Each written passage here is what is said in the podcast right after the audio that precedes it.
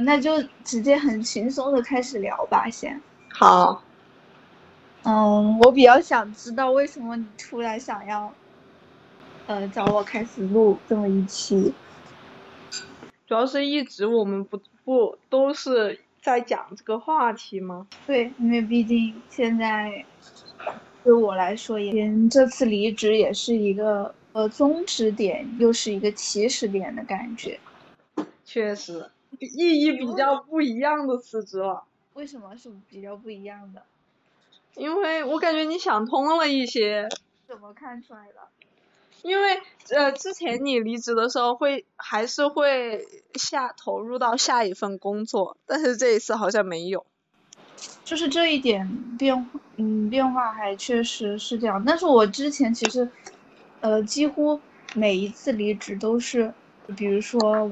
嗯，停下来一段时间，然后想一些东西，看一些东西，然后我们聊一些东西，然后又呃回到之前的这种工作中。然后其实我现在也不大能确定，再过一周或者一个月，想法是什么，我还会不会继续到工作中？但是就是我暂时就是不想找工作了，工作这么几份都会觉得自己一直是在循环一样，就每一次好像都是在印证我自己的想法是，嗯，每一次好像都是在印证，嗯，怎么说呢？印证你之前的想法是对的。对，每一次都是在反向印证，就是通过离职这个事情来反向印证我的一些想法是对的。嗯，也不说是对的吧，他可至少至少我不认可的一些东西的确是错的。嗯嗯。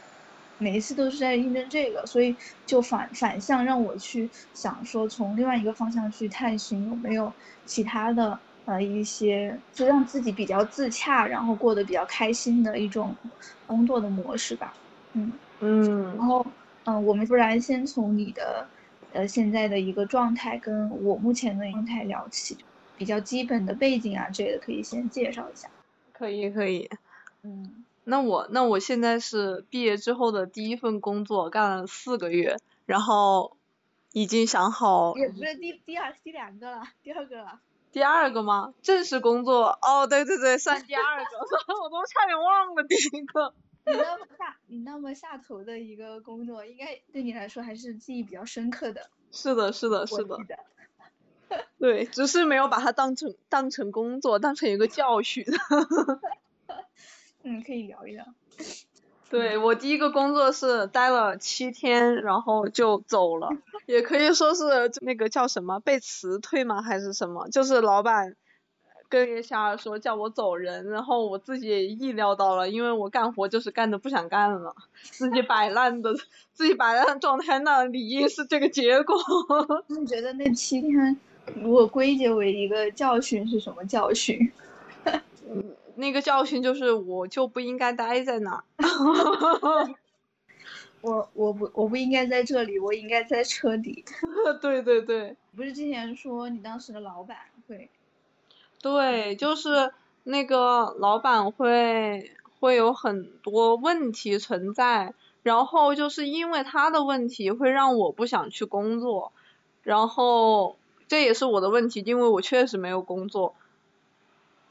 然后我也得到得到一个教训，就是下次遇到好一点的老板，我一定会好好对待工作，不能是这种摆烂的态度。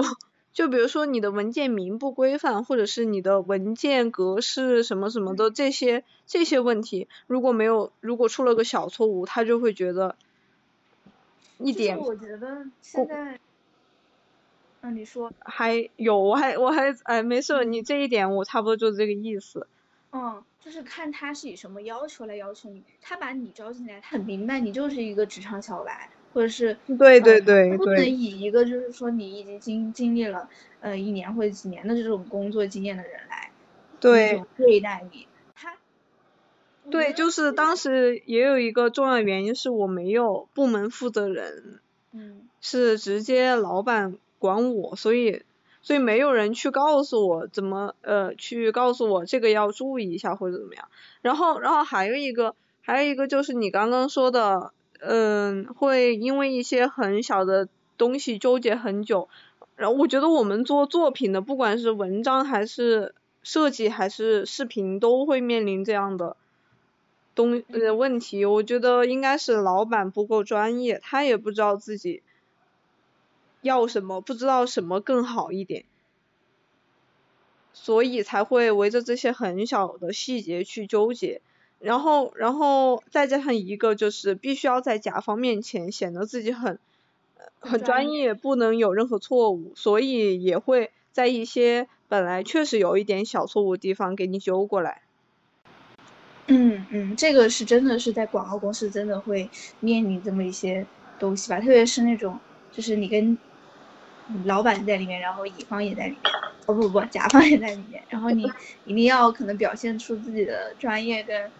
你对这个事情是上了心的那种态度，对对对对对，就是你要很你要很细心，就这个不能出错，因为啊，特别是在甲方面前，比如说你那个字幕那种低级错误，要是被甲方发现了，就很丢公司的脸，这个样子。嗯，这些有的东西确实可能自己自己要从经验上累积，但有有的地方就是特，哎，有的地方也挺客观的来说，就是没。有的东西确实没什么用，嗯，就是经验少的话没办法避免。但是，但是就是如果老板就是把这个东西扩大化，反让让自己嗯怀疑自己这些，我觉得就很没有必要了。就是很，就是得可能慢慢经验很多职场经验，就会去更好的处理这种就是到底是谁的问题这种，就是不要过度的觉得自己问题很多。你可以就是先讲你的，就是从第第一份、第二份，就是讲就是讲你最近的这些事儿。嗯，我我最近的工作，呃，就是会让我有辞职的下定这个决心，是我意识到下定决心了呀。啊，对，我相信，虽然不是现在辞职，但是我确实下定决心，在一两个月不久的将来辞职这个样子。嗯。因为我不会干很久了。嗯。嗯，是因为之前是是纯粹的是觉得不想干了，然后又觉得自己干的时间不够长，怎么就是在一个情绪上的问题去想辞职。但是现在真正下定决心，是因为我知道它不是情绪的问题了，它是没，它不能带给我更我期待的更多的学习，所以才要换工作。嗯，就是你还是想明白了自己在。这里的发展，对对对，可能这些，嗯。嗯，我我因为我发现他们做的东西都是都是一样的东西，然后自己就是公司自己的东西也很受限，嗯，就是一些业务啊这种，对，就是比如说我我刚毕业，你你让我做一个什么一个甲一个 A。然后对于刚毕业的我来说，做 A 是一个比较有挑战，并且能让我学习东西，而且也增加我履历和作品集的一个机会。然后我做了 A 之后，又做了一个 A，做了一个 A 之后，还是来的 A，就就是对于刚可能刚入职场的我，我就可能期待有一个更好的东西了。也不是说我每次在工作只追求。要 A 还是要 B 还是要多样性还是要什么？而是说它也可以给我带来别的锻炼，比如说嗯沟通还是嗯商务能力还是业务能力还是各个方向的都可以。但是因为我们公司就是这样的发展模式，所以我没办法接触到更多别的东西。它本身就是这种模式，所以所以我只能关注到作品上面。那作品也没有更多的东西，我也只能走了。他之前就是老板之前还会给我画饼，就是说我们下半年会拍明星，会会做什么？我我当时还挺期待的，嗯，我们还可以拍明星，我我可能会好好做吧，这种感觉没没有想到到了下半年还是在做之前的那种片子，就完全没有进步，而且呃也没有任何突破，就是在工厂化的生产吧。我就是个工人。嗯，我觉得真的就是职场一开始真的就是会面临，都会面临老板的画板呃画饼，然后以及自己的失落。是的。但是我现在已经，反正到我这个 阶段，我就真的对这些我不会太再期待，可能有一个比这一份工作更好的工，我期待是有的，但是我觉得我自己能力啊，或者说运气啊，都可能很难很难很难找到一份真的那么理想或者适合我的呃这种工作吧。嗯，哎，你这个想法，我有一个朋友也有，他是所以他的选择是在继续自己的这份工作，他没有再找，他就说他就说他之前也尝试找了新的工作，想换一份工作。然后找了之后，他他觉得，他觉得都这样。对对对，就是找找不到更好的工作了，所以就自己就这么混下去吧。那他有几段职业经历啊？就一段，他是属于有点像编制的那种工作，比较稳定，工资不是他这种想法，他这种我觉得是自己想了，然后就觉得自己做能做会那样，就是他的想法。没有经过实践。哦，对他还没有换到另一份工作去看是不是真的比现在。对啊，对啊，对啊，对啊，对啊，他。我不知道是他就是平常可能别人的帖子看的比较多，还是还是呃他身边的人有这样的例子吧。然后我就是会觉得，我都已经真的已经试过这么多，对对对对，几乎都都真的觉得已经很明白的觉得这种，所以我现在暂时就是不想 去找工作。但是我但是我想说，就是我目前的这种状态，就是离职的状态，也跟我之前。完全不一样，就是我这次就非常的轻松，跟没有很焦虑嘛。然后，因为像之前离职，我都是前两天睡觉，然后过过了一周就开始，嗯，可能看看看看书，然后再过了一周，可能就开始就有点开始焦虑了。到了半个月左右，就是十五天的时候开始。有点点焦虑啊，可能刷刷求职软件，然后看看招聘信息，然后嗯就在想啊自己下一下一嗯下面的打算是在这个城市找工作，还是去另外一个地方，然后要怎么赚钱，然后。嗯，这个样子就开始就是可能焦虑的，又要投投入到下一份职场这种感觉。之前可能感觉每一次几乎都是类似的桥段，所以我现在很想不想再演一次。然后包括我现在就是事实上也真的就是不是很焦虑，就是就离职那天我就是像正常生活一样就非常轻松。然后我就是没有那种很失落，或者是说因为离职怀疑自己，就是这种感觉。就是但这种。嗯，反正就是经过这五段之前的那种职业经历，就是历练出来的一个感觉。我觉得我想了一下，这种就为什么我不会再这么失落吧？就其实就是因为这这些这些职业经历让我觉得，就是这些情绪就是很很没有必要，就是建立在一些很不靠谱的基础上，比如说一些。嗯，失落啊，一些很自我怀疑啊，其实就是建立在可能你不被别人认可，嗯嗯，你不被这份工作的内容，嗯，这工作的本身认可，可能你自己能力不够，嗯，或者是你不被领导认可，那但是其实，但是其实事实上你在工作中的时候，它其实你比如说就有很多其他的东西，比如说工作它本身有。没，其实可能就没有什么意义，本来就就是很那种枯燥、很重复、无聊，你自己又不太喜欢那种工作，那对你认不认可就很没有，其实不重要的事情嘛。然后，然后如果是领导他，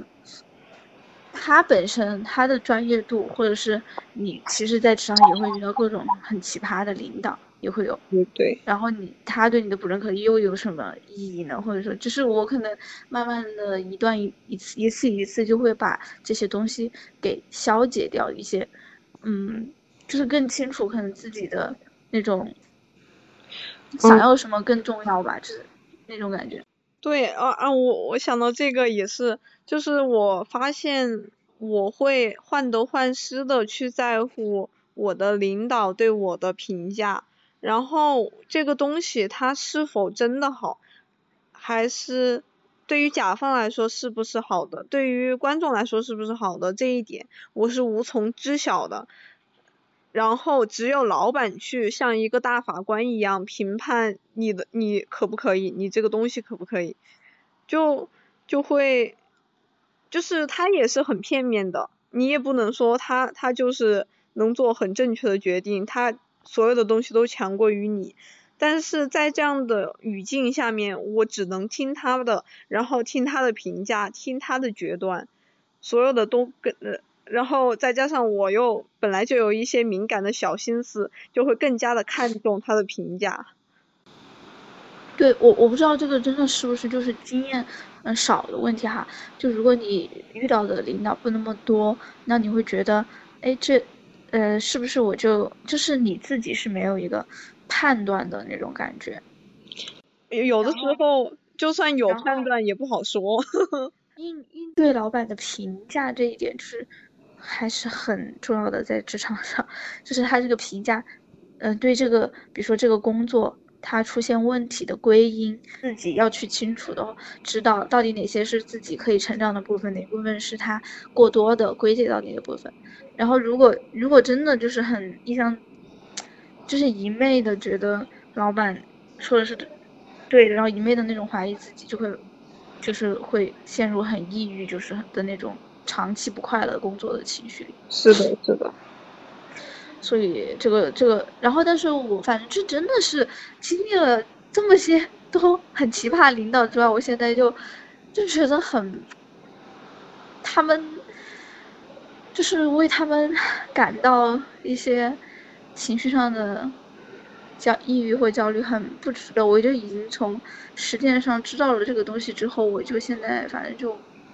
不会觉得很失落。我觉得这点这点对我们很重要。我觉得职场上就是有一大批我们这样的人，他会，呃，我们会很，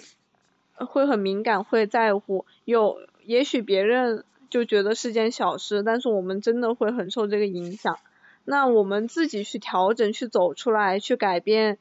对领导的认知，才是自己去解决的办法。我觉得就是 很多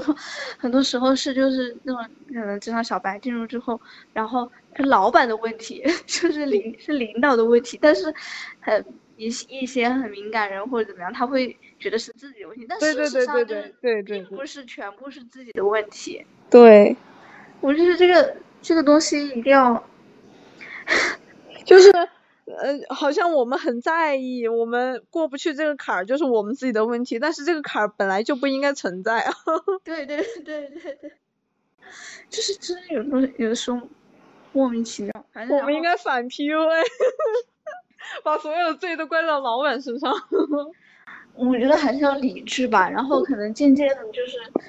嗯，经历了一些挫折也好，或者什么东西，因为大概知道什么。在哪些部分你是可以成长的，哪些部分就是不要过多的怪罪自己，让他去吧。对对对，是的。嗯，然后然后我想说，然后我现在的感受就是除了轻松轻松之外，就是嗯，反正就是还是会觉得，嗯，觉得就是自己是有预料的，这个预料是体具体体现在。我在可能投简历啊，然后找工作的时候就感觉得到，我这份工作我不会是我，嗯，真的能够长长时间从事，或者是真正喜欢，想把它做成我热爱的事业去做的。我已经预感到它跟我之前的某一段，嗯，职业经历可能差不多，只是一个，嗯，很就是为了赚钱的这种，哦，然后做我可以我现在能力能做的这这的事情的一份工作而已，然后。对，就是我就已经有个预料，所以在工作中我就是会很清楚的把自己分成两个自我，就是人格分裂那种感觉，真的是人格分裂。就是在工作上，你可能把自己调节成一个非常非常热爱工作，然后非常觉得工作极其有意义，觉得嗯你不喜欢的东西也极其有意义。然后觉得你的老板也说的一些话，你尽管心里觉得是错的，但是觉得啊的是这样的，是这样的。然后，然后，嗯，就是会假装去做，假装自己很热爱，就是另外一个自己，完全是很适应这这这一套职场法则的那个自己，然后完全是这样。然后，包括你跟如果这种状态，其实跟你的同事交往，你都是很别扭的那种感觉。因为就是你完全没办办法去谈那种价值观上的一些看法、观点之类的，因为你你很难就是扭曲自己的认知吧，对。然后，然后在下班之后，你回到生活，然后你完全就是换，好像就突然就变到另外一个人格。然后你，你看书啊，然后你看什么东西，你看到某个你觉得有意思的事情，你想发表自己的观点，或者，嗯，或者你对一些。嗯，职场上这些东西的看法，它完全就是另外一套那种准则，然后一一个标一个标准，然后就是完全就是回到自己的那一套，然后整个这两个自我就是不断的在打架，然后你也很清楚的知道这份工作肯定肯定不会长远，因为这种状这种这种状态就是很不健康的状态。嗯，然后所以就是他迟早，所以你可能在最开始找这份工作，你心里就已经埋下了一份种子，你迟早在有一天他会，他会走，然后只是哪一天会他会到来，那个问题而已。然后所以现在导致就是，哎，这件事情对我来说就是会比较，已经是很正常的一个事情。哦，你要不要介绍一下这几次工作经历啊？介绍一下啊，我想想，就是，就大概来说吧，然后具体的我都太长了，因为，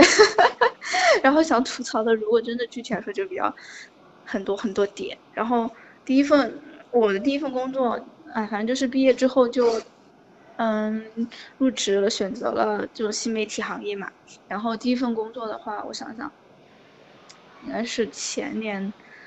前年对。然后第一份工作，哎，我我不过我是从第一份工作，嗯，之后，就是当时职场小白，真的就是遇到的一些困惑啊，都跟现在很多，包括你你的一些想法，其实都是我可能之前都已经经历过那种 阶段，就怀疑，我怀疑自己，或者是，嗯，就是听老板画饼，啊，觉得画了饼之后啊，原来。就还更有那种激情，其实就是我觉得我在第一份工作都都体验到了那种感觉，就是之后再听到的画笔，哎，我都就是另外一种感觉了，就不会再那么积极可能的去改变自己的一些想法。然后，然后我在第一份工作，不过我是比较突出的，不是突出，就是得到的一个收获，或者说。嗯，让我归结为一点，其实就是它其实是发生于一件事情，就是突然我们工作要从，嗯，单休变成，哦不，要突然我们的工作要从双休变成单休，而且就是老板还不给任何理由，跟也不说是，嗯，也不也不给你，就是加工资啊，也不给你涨工资，就仅仅跟你说你的工作时间延长了。就这个样子，然后我就一下子一下子就是你可能在工作上你的那些努力呀，你在你你你每天都在自学学东西啊，然后老板又给你画了大饼啊，然后觉得前途一片未来一片美好，然后这种价值意义上的东西很丰满很丰满，然后觉得你的一切都充满价值，很有意义的工作，然后突然他告诉你你的你的你你要你的这个工作时间长了什么，然后你就会突然的。就是那天有一天下班吧，我就突然意识到，哦，原来，原来我们的真正的关系是什么什么是什么样子的，就是它其实就是建立在你金钱的之上嘛，就是可能发工资，然后劳动时间跟工资钱的这种关系上，就是比较赤裸的这种。嗯，资本家跟劳动者的关系，然后是我那一次可能是真正的体悟到，那那以前可能在学校你可能读到这些东西，什么剩余劳动价值你会知道，但是你真正体验到那一刻，就是你的那种精神上的价值跟意义的那种失落感是非常直接跟非常强烈的，所以那一刻我就觉得，就是完全的那种感觉虚无了，然后就觉得很没有意义的那种感觉，就是第一次对工作的这种。嗯，感觉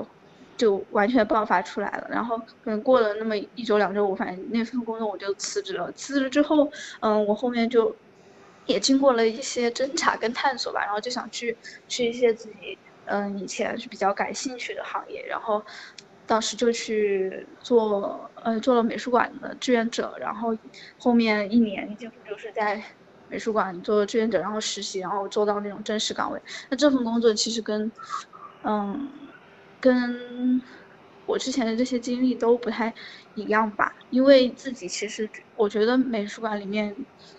啊，这个其实要说就是会比较长嘛，美术馆的这个呃工作经历，只不过我总结而言的说，呃里面的一些同事跟你，因为我觉得热大部分热爱艺术，不是说真正热爱艺术，就是从心里很真诚的那种 热爱艺术的人，而不是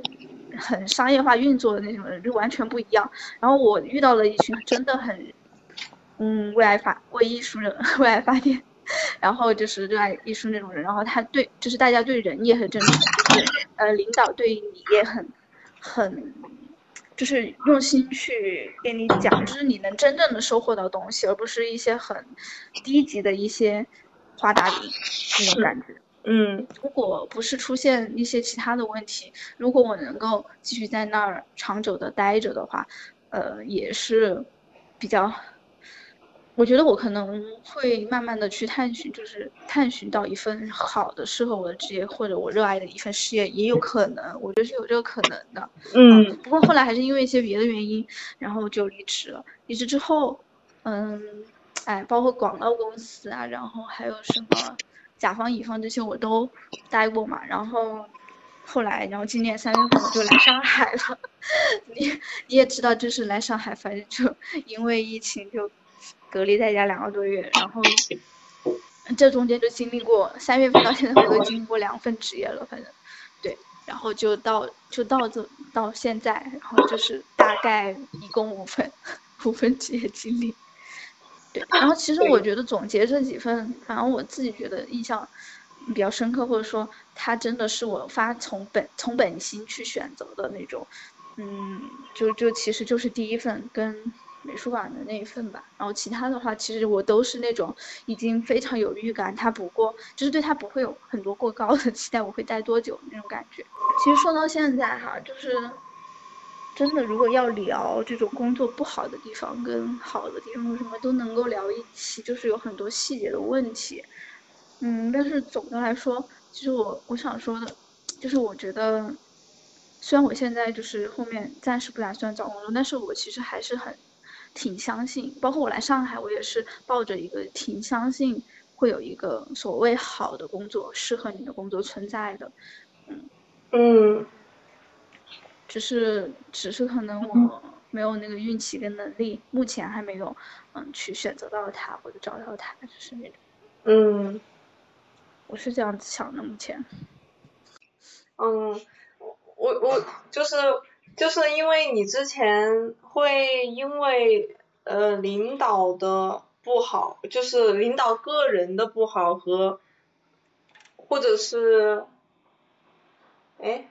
那个工作环境和同事的这种问题，那为什么就是最近的这份工作没有了这个问题，依然干不下去？因为我之前一直一直遇到奇葩领导嘛，然后也是直到我最近这份工作，我终于就是上天对我的恩赐，就是那种终于正常的领导都很好，对，嗯，同事都很好，我的我的直属领导对我很好，然后那个大老板也很好，就是至少他们 态度上跟就是语言是会很尊重你的，也不会语言暴力你啊之类的这种。然后会给你很多的自主空间去做事，嗯，当然可能也是因为我就是精力有一定了，然后他才放心让你有自主空间去做事嘛。实际上从我自己出发，就是我还是没有在这份工作中找到我自己觉得可以实现价值的一个点。嗯，对，这个就是实现价值，我觉得其实说来这个词其实很大，很实际的就是。你要把你自己认为你呃对的事情和你自己或者你自己热爱的事情，你所认可的东西，把它结合到你所做的工作上来。我觉得这个是很，就是说的稍微具体一点是这个样子，不然的话你自己会极大的不自洽。对。但是在很多很多的工作类型当中，是很酷、很重复性的，或者是很技术性的，你就是。就我个人而言，就是我会很很看重这个这一点，对，这也是为什么我说我之前在美术馆的工作其实有做做到这点，但是在其他的工作几乎很难，就是把你认可的或者什么东西，把你自己个人的那种特质，你个人的个人特质，然后运用到这个工作上，而不是就是说这份工作换了谁都可以，那样子的话就是你完全体现不出你自己的嗯，个人你自己的这个价值吧。如果在对对说，我觉得是这个样子。就是我还是，所以这也是为什么觉得这份工作好像跟其他有几份工作也差不多的原因所在，就是他们还是那样的，让我觉得没有我存在的存在在这儿的一个理由了。那种感觉，就是我在这儿跟别人在这儿还是也是一样，就是这种感觉。嗯。嗯，反正我觉得我们 俩聊工作这个话题真的是聊了蛮多蛮多了，就是从成都聊到现在，我们一个人在成都，一个人在上海。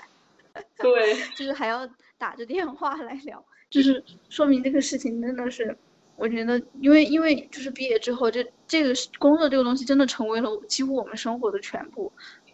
是的。我觉得它真的是就是很也很值得聊，然后，然后真的很，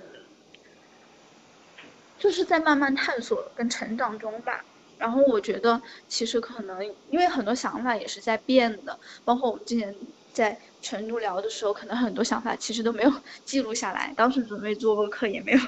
也没做成，就是因为我又去找了新的工作。现在，现在可能因为我们两个刚好彼此又处于一个非常呃特别的一个阶段，我刚好又离职了，然后你又下定决心想离职，然后可能又有一些新的一些想法，对吧？对对对，所以先记录一期。对。然后想想还有没有其他？你还有什么其他想说的吗？嗯，哦，我我想我想说的一个就是我最近的感受是，嗯嗯，我发现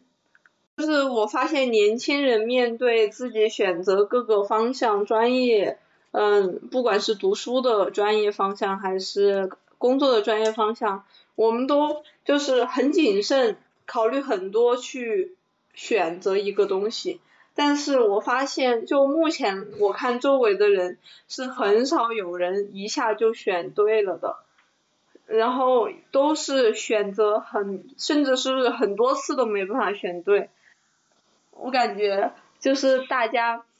嗯，如果去在纠结一个选择的时候，就放平心态去接受，反正选。也许每一个决定都有可能是错的，也有可能你选了它之后也并不是我想要的。嗯，就是我对这一点我会把，就是我我觉得这个就是一个年轻人怎么去面对迷茫跟焦虑的问题。对。就是你不知道怎么选，就是你很迷茫你面前的这些选择，我觉得。这个问题我有很多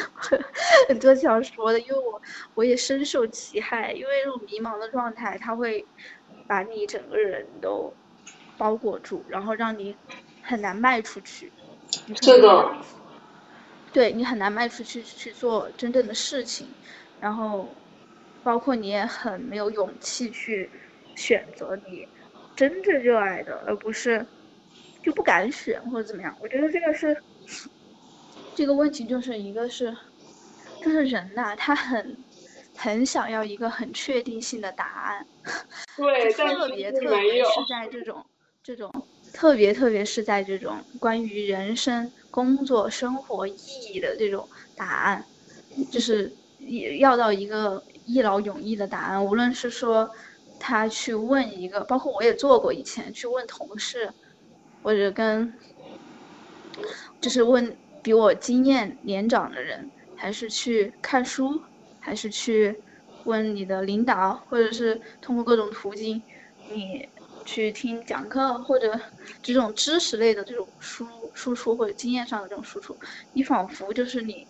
知道这些东西，你仿佛你就能有了一个答案之后，你就可以运用到你的生活中，然后你的生活就会变得越来越好，你就会选到一个对的东西上去。那我发现，就实际上就就真的。可能就是我的经验上来说，就是不是这个样子的。是的。就是为就是因为就是因为很多东西你并不是你知道道理是什么，就是像我们很小的时候都知道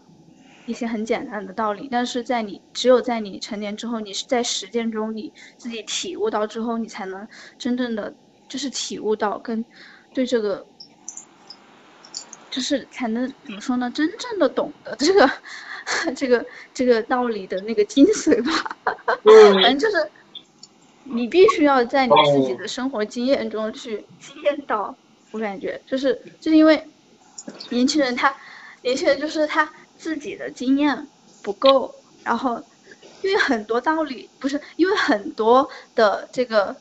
嗯答所谓的答案这种东西是你必须要在经历过之后你才能得到的。就是的必须要在你做了那个事情之后，你才能啊知道它是怎么怎么样的。但是在你没有做的时候，其实你就是别人讲再多，你还是不能知道，或者是你还是很难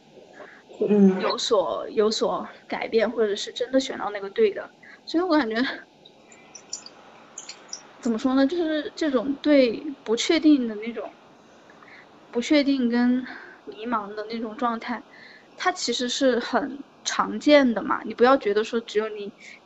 自己才有，并且它是正常的，并且它是在各个阶段，解决。对，它在各个阶段都有。对对对，它在各个阶段，就是我不是之前问我那个嘛，问一个朋友，然后反正他就说他现在三十多岁了，还是会遇到这种迷茫的问题啊，还是会遇到，嗯，到底到底是该选什么的这种问题，意义到底是什么的问题，对吧？对对，就是我，但是我哎，我这两天看一本书，哦，对，是我朋友我推荐的一本小书，哎，我忘了那本书叫啥，但是其中我就跟他分享到一个，我看到的一个点，我就觉得，哎，这点我还蛮有体悟的，就是，就是他就说到，很多时候面临那种很多人面临那种不确定跟迷茫，他其实就就会逃避，他就会可能就不想那些问题，嗯可嗯能就就因为他很没有，我觉得其中一个点是在于就是年轻人很没有安全感，都想回到那个很安全的嗯模式中去。你今天做的事情，嗯，明天还有，后天还有，他会保障着你的各种东西。我觉得现在很多工作它的好处就就是钱跟给你带来稳定的这种感觉，现在对我来说。对然后我就觉得，嗯、就是年轻人缺缺乏这种安全感，以至于他要逃避面对这些问题，他就会退回到他自己可能舒适的这种安全区域内，然后他其实就错过了一个东西，就是他如果在这种不确定的空间或者迷茫的地方再去寻找的话，那些自己热爱的东西也好，或者是一条很新的路径，别人没有走过的路径，对他如果真的从这条不迷条路上去走，我觉得有勇就是有勇气去面对这样的迷茫和不确定的话，你可能会发现到自己不曾发现、未曾意识到自己所有的那个能力。嗯就比如说我发了一篇嗯东西，发发表一篇文章，或者是我做什么东西，然后它又引向了下一个出发点，又灵感让我，就我只有我做了这个事情，它引发的那个效应，嗯，在这个我做了这个事情的过程中，然后它又回馈到我什么新的东西，然后我又发现哦，原来我还可以做这个，然后我又去尝试，尝试之后，我慢慢觉得哦，原来我还有这个能力，然后我就会觉得说，哦，我原来这么走也是可以的。这种不确定中渐渐摸索跟找到坐标的这种感觉，对我觉得是 这条路可能是一个新的选项吧。嗯面对这种迷茫跟不确定，我的有很多可以讨论的东西。我刚刚说什么离职会这么轻松的那种感觉，我现在也是想真正的把自己敞开一点，在另外一条路上去，呃，走向一些不确定性的一些东西，然后再去寻找一些自己新的能能力吧。我觉得到到这儿的话，主题已经很明确了。有很多经验还是需要经验了再说嘛。但是我觉得现在至少我的想法就是还是很正、很正能量、很积极的，然后嗯，作为结尾也是可以的。可以，好，那我们今天就到这儿。到这儿，到这儿了。我刚刚也想着我们这一期，因为其实我们也从来没有讨论主题嘛，那我们我觉得就可能后后面再回想，在我们俩在听这个录音的时候，然后再也可以再补充再。想想对，主题是什么。嗯，嗯，好，拜拜。拜拜。这本书叫《何为真正的生活》，嗯，是一位法国作家巴迪欧，然后我想分享一下其中的一段话。我相信你们同时站在新世界的边缘，及平等主义的象征秩序的边上。这并不是件容易的事情。直到现在，所有的社会象征秩序都是等级化的秩序，所以你们需要让你们的主观自我投身于一个全新的任务，即创造一个全新的象征秩序。对立于资本阶级冰水式算计的破坏性的象征，这就是为什么你们也有责任警惕正在发生的一切。或许还会产生某些新的迹象，或许还有一些有助于建立一个象征化的未来的迹象。这些迹象通常不那么清晰，被掩盖着。但哲学家不仅仅有责任察觉正在发生着什么，而且要察觉。在他们的经验中，是什么构成了普遍性的、独一无二的例外？作为一个标记，它指出了即将到来的东西，而不是那里仅仅是什么。对于所有人来说，尤其对于年轻人来说，唯一重要的东西就是要注意这些迹象，某种不同于已经发生的而有可能会发生的事情。如果你们在更广阔的世界中仔细观察，有方法的讨论一切问题，就会找到这些迹象。但你们也可以在你们的生活经历中找到这些迹象，在例外和独一无二的事件中找到这些东西。换句话说，的确有你力所能及的事情，比如你尽最大的努力使用你的能力去构筑人生。但还有一种你并不了解的能力，而这种能力才恰恰是非常重要的。这种能力与未来的平等主义的象征秩序关系最密切。